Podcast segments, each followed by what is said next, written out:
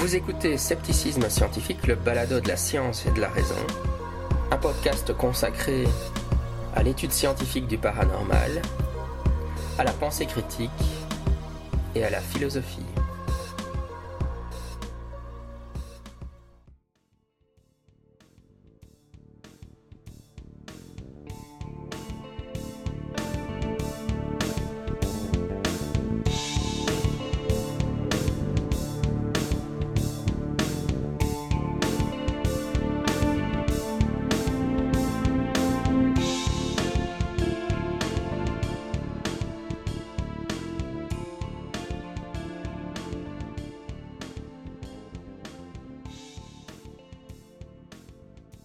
Salut à tous, c'est Jérémy Royot pour Scepticisme Scientifique.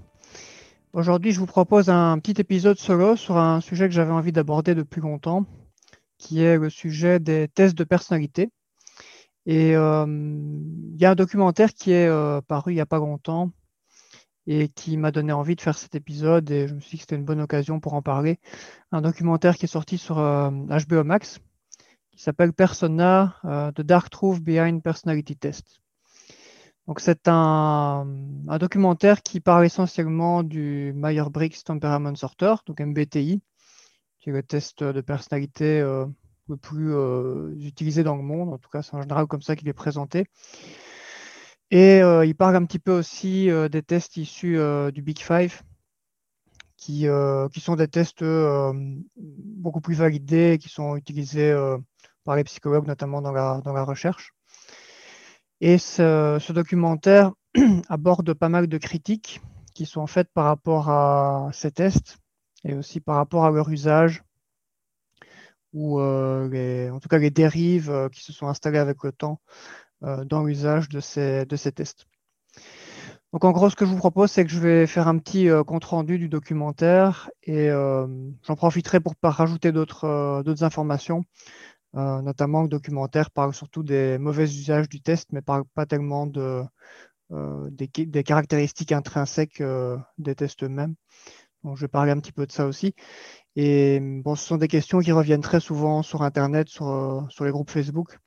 Je pense qu'il n'y a pas un mois dans l'année où, où il n'y a pas sur les groupes sceptiques au moins une question sur la validité du MBTI ou des tests de personnalité.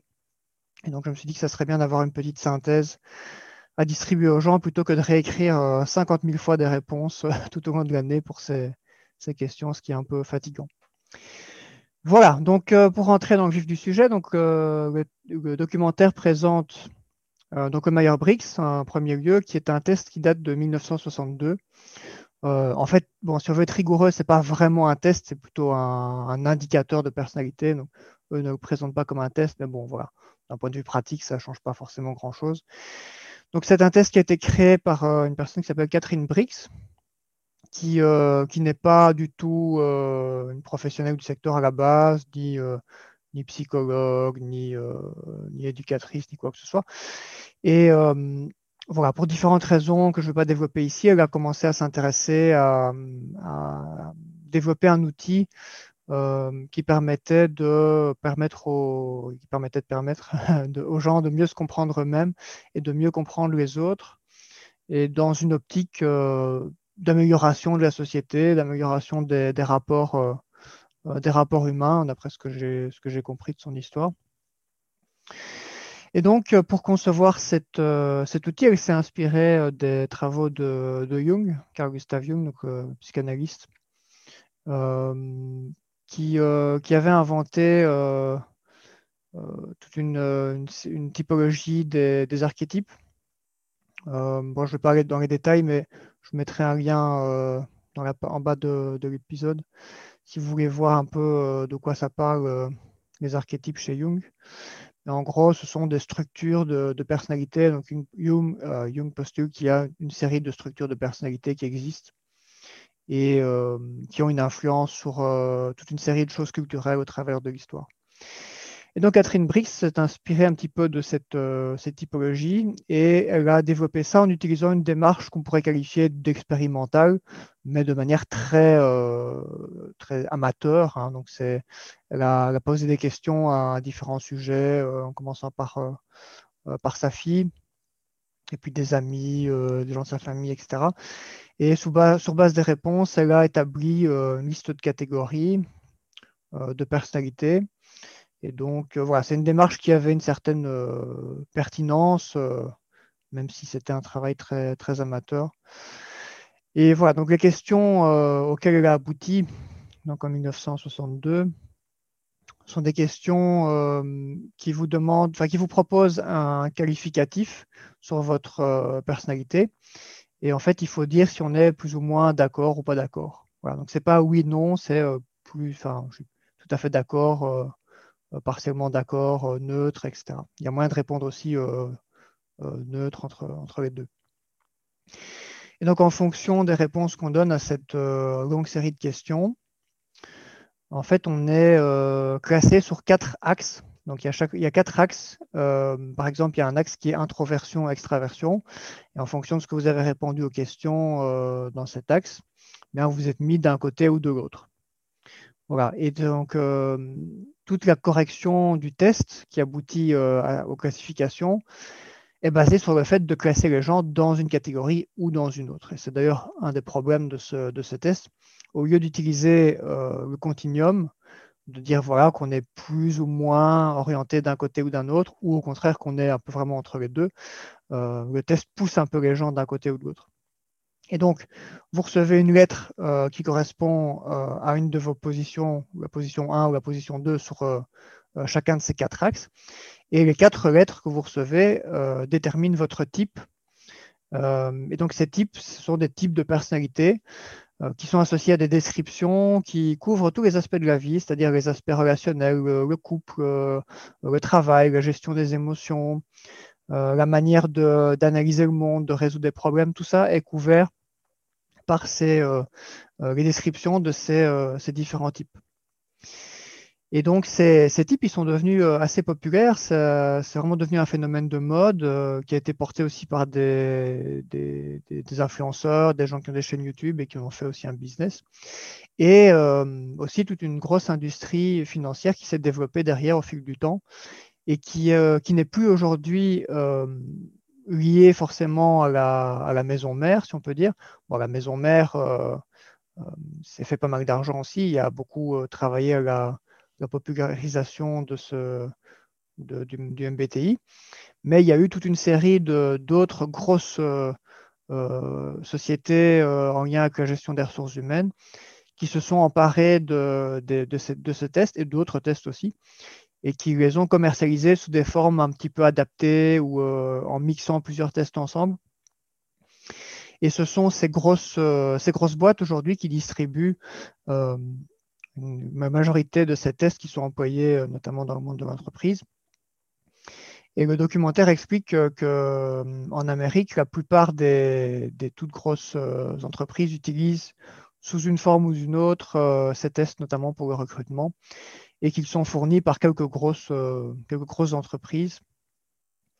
Et voilà, il y en a une qui est d'ailleurs brièvement interviewée dans le reportage, qui s'appelle Unicru, Unicru, Unicru, et voilà, on a un, chercheur de cette, euh, de cette boîte euh, qui apparemment, enfin qui explique un petit peu comment ça, comment ça se passe par rapport à ces, tests et qui explique aussi que il a conscience aussi que les tests ne sont pas parfaits, qui peuvent amener certaines discriminations, qu'ils ont d'ailleurs observé parfois dans certaines entreprises des, une sorte de pattern de discrimination qui s'est installé et qui ont fait des recherches là-dessus.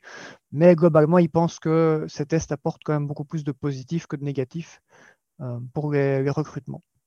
on va voir que c'est un des gros problèmes euh, euh, et une des grosses critiques qu'on peut faire par rapport à ce domaine aujourd'hui. Ce sont ces usages qui sont faits dans le recrutement. Alors, par la suite, le reportage euh, va aussi parler du Big Five. Donc, le Big Five, c'est un autre, euh, euh, une autre théorie de la personnalité qui, est, qui est plutôt bien validée et qui est beaucoup utilisée dans la recherche en psychologie. Et il y a des tests qui utilisent donc cette théorie. là aussi, vous pouvez voir d'un peu dans les notes de l'épisode, je vous ai mis un lien vers une page qui permet de passer un test basé sur le Big Five et qui explique les cinq grands facteurs de personnalité qu'on trouve dans ce, dans ce test. Et ces facteurs de personnalité, donc ils ressemblent un petit peu à ce qu'on peut trouver dans le MBTI. Il y a d'ailleurs des corrélations entre, entre certains des axes du MBTI et puis ces facteurs dans le Big Five. Mais il y a quand même des grosses différences et ce sont ces différences qui font aussi la qualité de, du Big Five comparé au MBTI. Euh, une des grandes différences, c'est que dans le Big Five, il y a euh, un facteur qui mesure l'instabilité émotionnelle. Donc la capacité de gestion des émotions, le fait de ressentir souvent de l'angoisse, de la dépression, du stress, de l'inquiétude, manque de confiance en soi, etc. Et ça, c'est quelque chose qui est important et qu'on retrouve dans pas mal de tests de personnalité euh, professionnels, enfin, du côté psychologique, plutôt validé, sérieux, etc il n'y a pas ça dans le MBTI. Donc le MBTI, euh, en fait, volontairement, hein, fait un passe sur, euh, sur cette, euh, ce facteur-là, simplement dans l'idée de présenter uniquement des choses positives. Donc il présente uniquement la personnalité d'une manière positive et passe un peu sous, le, sous, sous, la carpette l'instabilité émotionnelle qui pourtant a beaucoup d'impact aussi sur le reste. Euh, voilà. Après, dans, l'axe sur euh, l'introversion ou l'extraversion, on retrouve quand même certaines questions qui sont en lien avec l'instabilité émotionnelle, même si ça ne dit pas vraiment son nom. Du coup, il y a quand même un peu, parfois une confusion, comme ça, dans le MBTI, entre, entre l'introversion et puis euh, l'instabilité émotionnelle, ce qui est assez problématique aussi. voilà, je reviens un petit peu à ce qui était décrit dans le documentaire. Donc, ils expliquent qu'il y a beaucoup d'imitations qui sont apparues euh, par rapport à ces tests et euh, que, les, grosses compagnies qui ont commencé à utiliser ces, tests et, des variantes de ces tests ne respectent pas forcément les, critères d'utilisation qui ont été euh, mis en avant par la, société, par la marque originale. Et par exemple, du côté de, des gens qui, qui gèrent encore le MBTI officiellement, en fait, eux euh, mettent en garde contre l'utilisation de leurs tests pour euh, faire du recrutement ou pour faire des prédictions dans le futur par rapport à la manière dont les gens pourraient bien se sentir dans une situation, voilà, pour l'orientation notamment. Et le problème, c'est que beaucoup des, grosses boîtes qui vendent aujourd'hui ces, tests aux entreprises euh, ne respectent absolument pas euh, cette, recommandation. Ils ont monté tout un business qui consiste à proposer euh, aux sociétés un outil qui va leur permettre de sélectionner les gens d'une manière efficace et précise pour savoir s'ils vont être adéquats par rapport à un poste, si leur poste leur convient bien. Et donc, il y a vraiment une promesse là-bas, derrière ça, d'automatisation par l'informatique via ces questions de test. Et euh, bah, le problème, c'est que ça ne fonctionne pas très bien. Voilà, il n'y a rien, il a pas de preuve euh, qui montre que c'est efficace. Donc, euh, la capacité prédictive du test au niveau professionnel, il n'y a rien qui montre que cette capacité existe. Et en fait, il y a pas mal d'illustrations de plutôt des échecs de ce type de prédiction. Et donc, on a le documentaire donne un exemple avec le parcours d'une personne qui, témoigne dans, dans, ce documentaire et qui explique en fait, qu'il a, été rejeté plusieurs fois euh, quand il postulait pour des, postes en lien avec euh, euh, du service à de la clientèle, alors qu'il avait déjà travaillé dans plusieurs de ces postes et, que ça se passait très bien. Et qu'en gros, notamment, on ne l'avait pas accepté parce que dans les tests, il y avait une, certaine question ou une question qui allait dans le sens de dire est-ce que euh, est-ce que quand les clients euh, se comportent mal, vous avez tendance à vous énerver ou à être en colère, quelque chose de ce style? Et le type avait répondu oui parce qu'il était, euh, honnête. Voilà. Et en fait, ces tests ne, euh, si vous êtes honnête, en fait, euh, dans le recrutement, quand vous remplissez ce, genre de test, en fait, vous êtes d'office perdant. Donc, euh, fondamentalement, pour réussir ces tests, il faut mentir. Et ça, c'est aussi un, problème. Et pourquoi est-ce qu'il faut mentir? C'est parce que les, managers ou les, des ressources humaines qu'il y a derrière, en fait, ne sont pas intéressés par votre honnêteté. Ils sont intéressés pour savoir si vous allez rentrer dans le mood de l'employé parfait. Et donc, s'il y a une question euh, qui peut servir à voir si vous risquez, par exemple, d'avoir du mal à gérer le stress, d'avoir du mal à gérer les relations interpersonnelles ou quelques autres euh, comportement que ce soit qui ne rentre pas dans le cadre de l'employé modèle, eh bien certains gestionnaires des ressources humaines utilisent ça comme des sortes d'indicateurs négatifs. En gros, voilà, en gros, si vous êtes un peu honnête sur vos défauts, bah, ils vont penser que oh, celui-là, ça risque d'être un type qui va être agressif ou qui va être renfermé ou je ne sais pas. Et du coup, on le vire, on prend un autre et on ne prend pas le risque d'avoir quelqu'un qui est, euh, qui est instable au travail. évidemment, euh, si cette sélection fonctionnait vraiment, on pourrait encore comprendre une certaine logique, hein, même si c'est une logique qui est l'inverse de l'inclusivité.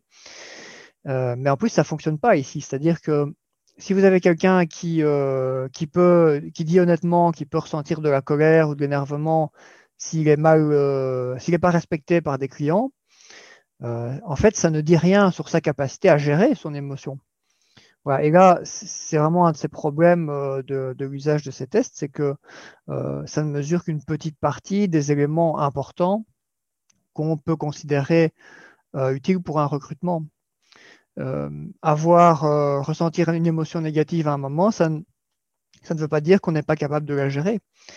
Et on trouve la même chose pour certains résultats sur les axes. Par exemple, il y a eu plein de recherches enfin, soi-disant euh, plein de recherches selon ces, gens qui bossent dans les ressources humaines, euh, pour déterminer euh, en fonction d'un type de poste, quelle personnalité on a besoin. Voilà, donc par exemple, quelqu'un qui va être dans le commerce, qui va faire une activité de vente, donc aller faire du démarchage de clients, essayer de vendre un produit, ben, on va considérer que c'est plutôt un poste qui correspond à des personnes extraverties. Et donc voilà, bah, si vous répondez euh, à des questions et que les questions montrent que vous êtes plutôt introverti, bah voilà, on ne vous prend pas juste parce que vous êtes introverti, alors que peut-être euh, vous êtes un excellent vendeur quand même.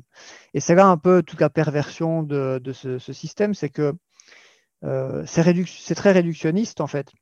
Effectivement, on peut penser dans l'absolu que c'est probablement en moyenne un peu plus facile pour des personnes extraverties d'aller vers des gens qu'on ne connaît pas, de vendre un produit, d'essayer d'être euh, convaincant, euh, de déployer un peu des émotions, etc. Maintenant, ça ne veut pas dire qu'en pratique, euh, les introvertis sont forcément de mauvais vendeurs. ça, c'est la tendance de base à la limite, mais après, il y a l'expérience, il y a ce qu'on a développé, il y a comment on gère notre personnalité, il y a la flexibilité qu'on a. Et il y a beaucoup de personnes qui sont introverties, mais qui sont capables de prendre une posture beaucoup plus extravertie dans certains contextes, par exemple dans le contexte professionnel comme il y a des personnes qui auront du mal à s'affirmer dans certains contextes, mais qui vont être très affirmées dans un autre. Voilà. Et ça, c'est aussi l'expérience de vie ou l'expérience de, travail ou la manière dont on a, euh, on a acquis une certaine maturité par rapport à notre personnalité, nos rapports interpersonnels. Et cette maturité se traduit euh, pour beaucoup de personnes par une flexibilité.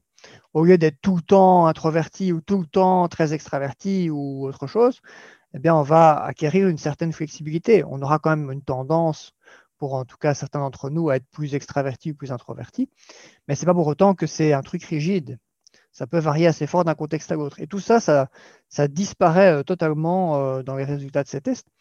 Et donc, si vous avez un test qui fait disparaître plein d'éléments importants, et vous prenez des décisions sur base des conclusions de ce test, là, vous arrivez à un résultat qui est euh, très biaisé. Alors, ok, peut-être qu'il aura une meilleure efficacité que si on, jetait euh, une pièce en l'air ou euh, on lançait un dé pour déterminer si on prend les gens ou pas, ça c'est probablement. Mais ce n'est pas pour autant que c'est très valide, que c'est efficace et que c'est pertinent, ou que c'est mieux que de faire un entretien d'embauche euh, à l'ancienne où on discute avec les gens pour voir un peu comment ils gèrent les situations, qu'est-ce qu'ils pensent de, du travail, des difficultés qu'ils pourraient rencontrer, qu'est-ce qu'ils ont comme motivation. Enfin voilà, le, truc le plus basique qu'on fait dans les entretiens d'embauche en gros. Voilà, donc ça c'est quand même un problème important. Et, il cite un chiffre hein, dans, le, documentaire à, à Unicrew ils disent qu'ils font passer euh, et qu'ils corrigent 90 millions de tests par an. Euh, voilà, donc c'est vraiment une grosse industrie et ça impacte beaucoup de, personnes. Euh, alors, je reviens un petit peu dans, les, usages donc, qui, sont, qui sont critiqués. ce qui est important aussi, je pense, c'est de dire que le, résultat à ces tests, euh, il n'est pas forcément stable dans le temps. C'est-à-dire qu'on peut répondre dans un certain contexte à un, moment donné d'une certaine manière et un mois après ou dans un autre contexte répondre autrement. la réponse qu'on va donner, c'est pas non plus quelque chose d'hyper hyper rigide, c'est aussi influencé par des facteurs extérieurs. Et ça, de nouveau, bah, le recrutement, ils n'en tiennent pas particulièrement compte. voilà, et donc ça donne l'occasion de parler un petit peu des, caractéristiques internes des tests, puisque là, on parlait un peu des, dérives, des mauvais usages, mais il y a aussi des critiques par rapport à la, structure même, la manière même dont ces, tests sont, sont créés. Donc, en gros, ce qui est intéressant de savoir, c'est que il faut qu'un test soit valide pour être un bon test et qu'il mesure bien ce qu'il est censé mesurer. Euh, il faut qu'il soit, euh, qu'il ait une bonne, euh, une bonne, comment est-ce qu'on peut dire, une bonne fidélité, oui.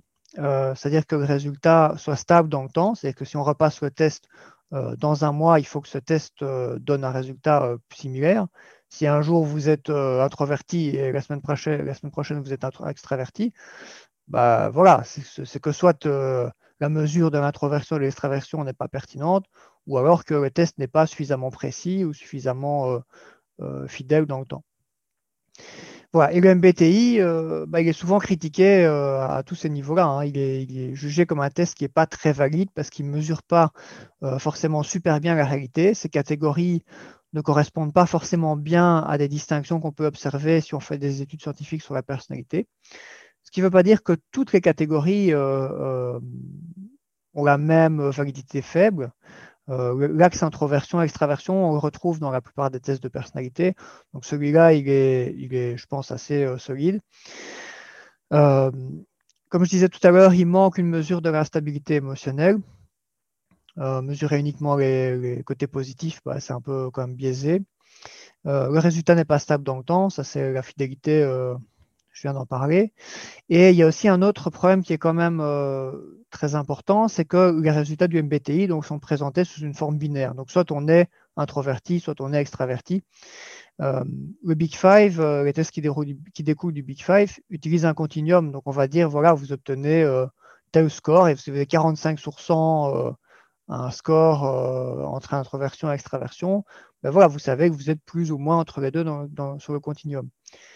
Si la semaine prochaine, dans un mois, vous repassez le test et vous passez de 45 à 51, euh, bah, dans le MBTI, vous seriez passé d'introverti à extraverti.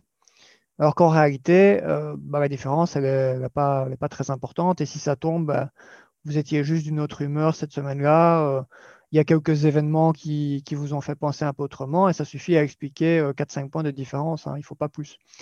Donc voilà, donc c'est beaucoup plus précis si on utilise une mesure euh, de continuum plutôt qu'un truc dichotomique, euh, vous êtes ceci ou vous êtes cela. Donc ça, c'est vraiment une très grosse critique à faire à ce, test. Euh, voilà, le fait d'être rangé dans une catégorie ou dans un autre. Alors bon, on peut quand même dire qu'il y a quand même des études qui mesurent les corrélations donc, entre les axes du MBTI et, les traits du Big Five. Euh, les corrélations, euh, j'en parlais un peu tout à l'heure, ne sont pas forcément mauvaises. Donc il y a plusieurs axes qui sont euh, pas trop mal corrélés. Bon, l'axe introversion, extroversion est assez bien corrélé. Les autres, ils sont un peu moins bien corrélés avec les, avec les traits du, du Big Five, mais c'est pas non plus complètement différent. Donc on ne peut pas dire que ce, texte, que ce test n'a aucune validité. Il a quand même une certaine validité qui est, qui est euh, plus faible que celle du Big Five, mais qui n'est pas non plus euh, euh, nulle ou presque nulle. voilà. alors, dans, la troisième partie du documentaire, ils interrogent plusieurs personnes qui, parlent des impacts en fait de ces différents problèmes, enfin surtout des, mauvais usages, parce que la partie interne des tests, ça c'est pas très fort, très fort évoqué. Et euh, notamment, euh, ce qu'ils expliquent et qui est assez intéressant, c'est que tout ça aboutit à une démarche qui est de plus en plus discriminante, euh, parce que le but, c'est une forme de normalisation où on cherche une sorte d'employé parfait. Et comme les gens qui ont conçu ces tests ou qui ont conçu les variantes ou les combinaisons de ces tests correspondent à un profil bien précis, ben, ils vont évidemment amener leur propre biais, leur propre culture dans les algorithmes informatiques euh, qu'ils vont créer. Donc euh, après, l'algorithme va recréer les biais de, ces concepteurs. Voilà, c'est un problème quand même assez connu dans les algorithmes.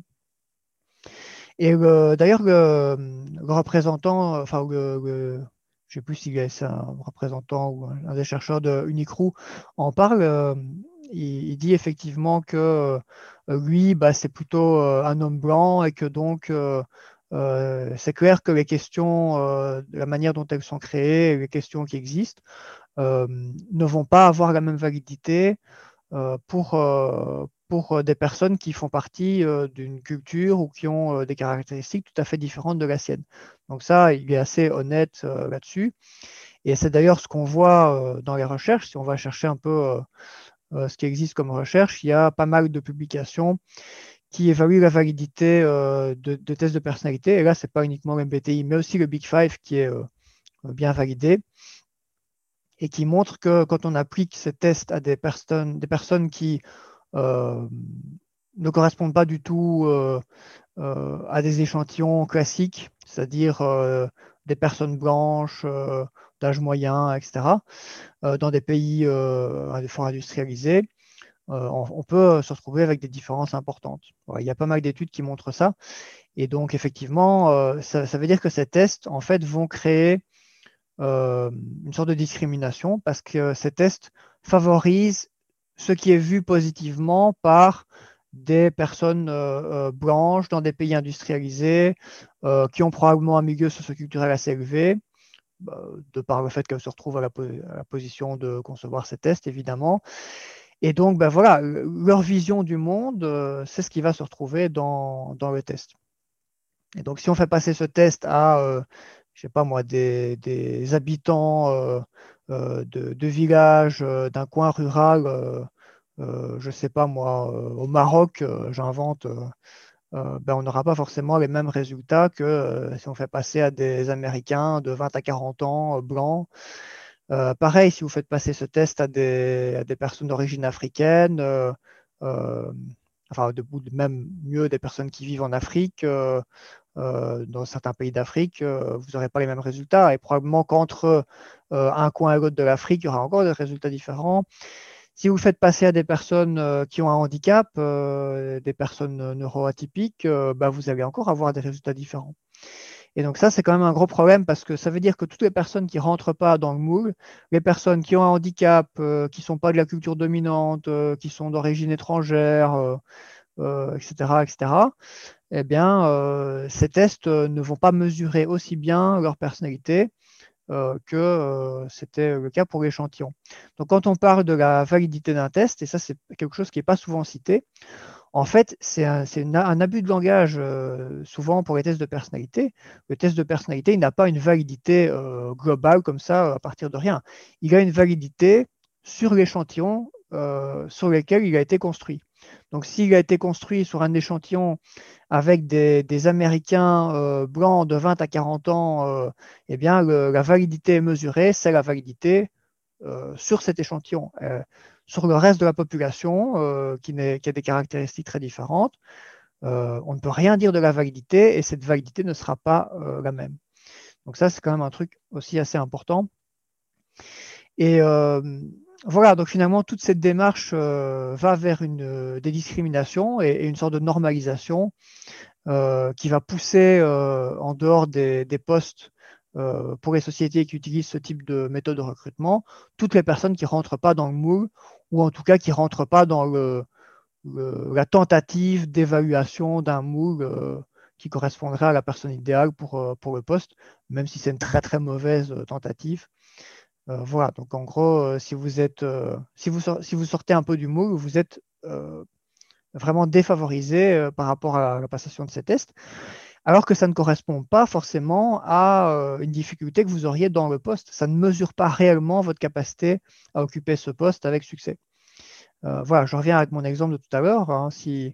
Pour introversion ou extraversion, bon, on peut imaginer un autre, autre exemple. Euh, on pourrait dire que les gens qui vont être engagés pour faire du travail euh, de programmation derrière un bureau, euh, bah, ça va prendre plutôt des introvertis parce qu'on va se dire, oh, les introvertis, ils n'ont pas besoin de trop de contacts sociaux, ils peuvent rester tout seuls devant leur PC, ça ne les dérangera pas. et par contre, si on a un, un extraverti, bah, il va être frustré, du coup, il va vouloir changer de job, il ne va pas être content, etc. ce sont des clichés, quoi, c'est des stéréotypes. Alors, les stéréotypes ont, souvent une, part de vrai, une part de validité, mais à côté de ça, il y a, plein de personnes à qui ça ne va pas correspondre et qu'on va donc discriminer de manière complètement inutile et absurde. voilà, donc ça c'est quand même un problème important. Et euh, finalement, le documentaire montre aussi euh, des recherches en cours pour essayer d'aller encore plus loin dans ces tests, euh, notamment une entreprise qui essaye de, faire des recherches pour pouvoir détecter l'honnêteté ou le mensonge chez les candidats, puisqu'évidemment, ils ont compris que beaucoup de gens racontaient n'importe quoi et ont bien compris que si on leur demande s'ils sont instables ou stressés, il vaut mieux dire non. Et donc là, ils essayent avec des, caméras de pouvoir voir le langage euh, non verbal, euh, ce qui permettrait de déterminer que les gens mentent ou pas. Bon, voilà, avec les méthodes qu'ils utilisaient, on sait bien que ça ne fonctionne pas, euh, pas bien du tout et que ce n'est pas possible pour le moment. Et ils le disent aussi d'ailleurs, mais on ne sait pas ce qu'ils en feront dans le futur.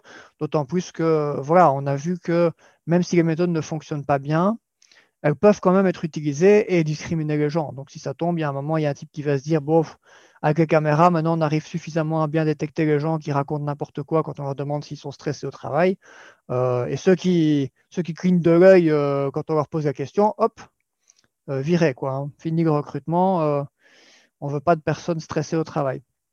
Voilà, donc là, c'est, ça devient presque un peu un futur, futur très angoissant comme ça.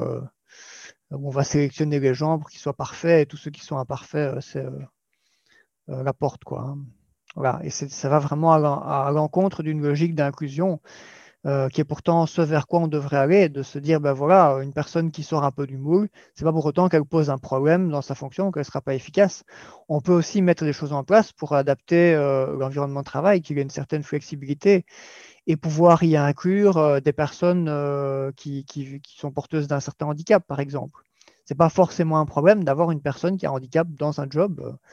Euh, je sais pas moi, euh, si vous avez une personne qui a un, qui a un handicap euh, moteur, bah, elle peut avoir un bureau adapté, une chaise adaptée, et puis voilà, c'est pas très très grave. Et c'est pareil pour des handicaps différents, qui sont pas une question pas, pas liée sur le sur un facteur moteur. voilà, moi j'ai un trouble de l'attention avec hyperactivité. ça n'empêche pas de travailler. Voilà, maintenant ça, ça, amène des spécificités dans mon travail aussi. Et euh, mon employeur euh, a, fait certaines adaptations pour s'adapter à ça. Mais voilà, ça ne m'empêche pas de faire mon travail correctement euh, depuis 10 ans et, que ça se passe très bien.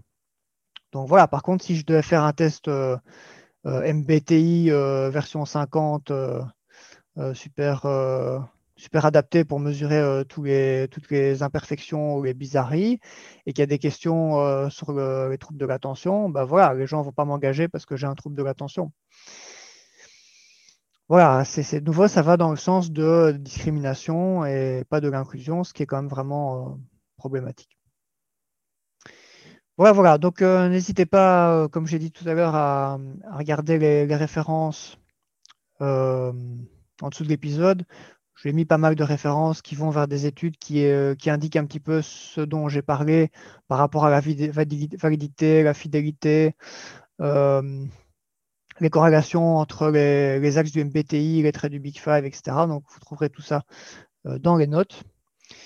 Euh, voilà, pour le reste, j'espère que ça aura pu un petit peu vous éclairer. J'ai essayé d'être assez complet euh, sans rentrer dans des détails trop techniques parce que la psychométrie, c'est quand même une discipline qui est assez, assez complexe à aborder si on ne connaît pas les bases. Donc, voilà, j'espère que ça a été clair et je vous remercie pour votre écoute et à bientôt.